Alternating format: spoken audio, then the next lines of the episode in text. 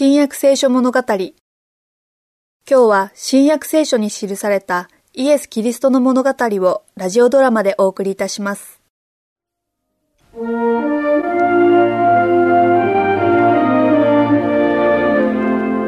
新しく生まれた救い主を求めて東方から来た博士たちはエルサレムの指導者たちの無関心ぶりに失望しましたベツレヘムで彼らは貧しい環境に置かれた幼子を見出したのです。高い地位にいる者は一人も居合わせていなかったのです。貧しくとも自ら教養を積んだ両親だけが幼子の守り手であったのです。しかし博士たちは一目見るなり神の見舞いにあることを知ってその前にひれ伏しました。彼らは心から幼子を救い主と信じて黄金入香もつ薬などの贈り物を捧げました。幼子はおられた。この世での身分は低くとも天国では尊いお方なのだ。我々の使命もこれで達せられたから国へ帰ることにしよう。その前にエルサレムに立ち寄ってヘロデ王にこのことをお知らせしなければな。一晩眠って朝早く立とうではないか。ああそれがいい。うん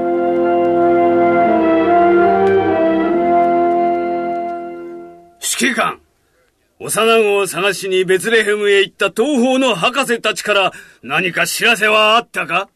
いいえ、陛下。何とも知らせはございません。何かあったらすぐに知らせよ。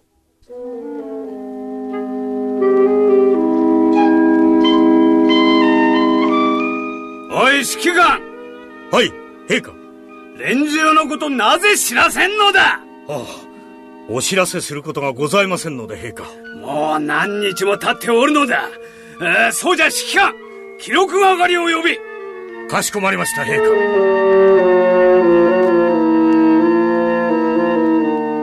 国王陛下。お前に。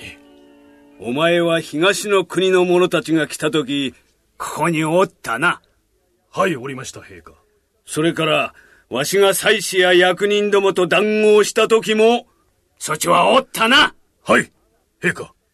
あの東の国の連中が、まだここに来ておらぬのじゃ。存じておりまする、陛下。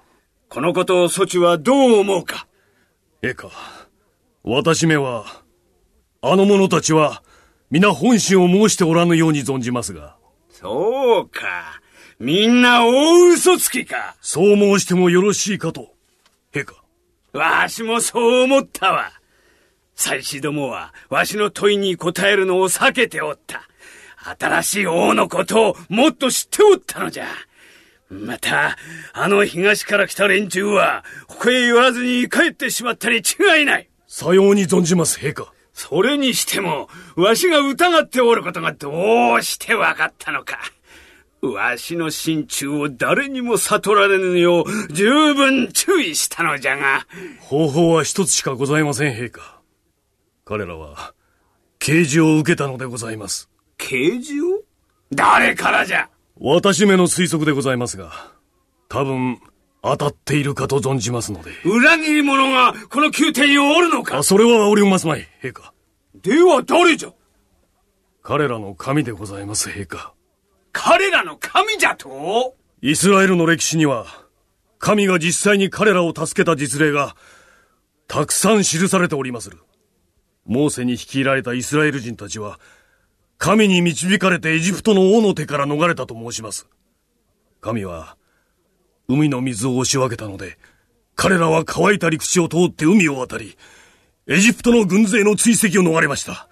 市内の山のふもとでは。もうよいお前の言うことを信じよう。ではな、彼らの神はどのようにしてわしの目論みを知ったのじゃ?またどのようにして、そのことをあの連中に掲示したのじゃ？昔は、彼らの神は、いろいろな手段でやりました。夢や、幻や、天使や、預言者や。よろしい神だろうが何だろうが、そうはいかんぞ。うまく騙してやろうと思ったが、それがダメならいよいよ力ずくだ。それがよろしゅうございます、陛下。まず、足の速い者をベツレヘムへ送れ。東方から来た連中がどうなったか見てくるのじゃ。大して遠くはないから今日中にも戻れよ。かしこまりました陛下。こ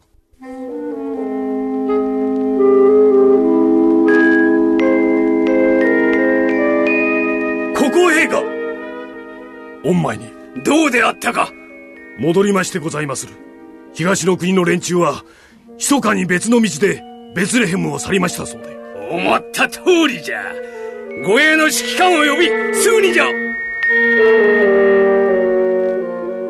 おお指揮官か。直ちに兵を引き連れてベツレヘムへ行け。2歳までの全ての男の子を殺すのじゃ。一人も逃してはならぬ。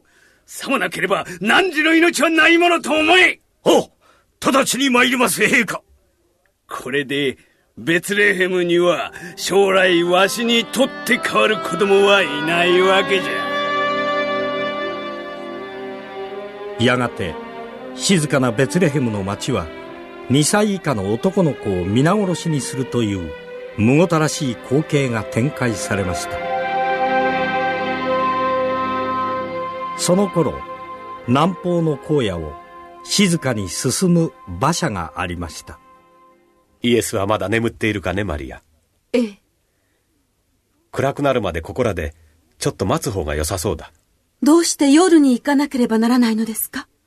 安全のためだよ。ヘロデはイエス坊やを殺そうとしていると天使のお告げがあったのだ。神の御子イエスがどうして残酷に冷たく扱われるのかわかりませんね。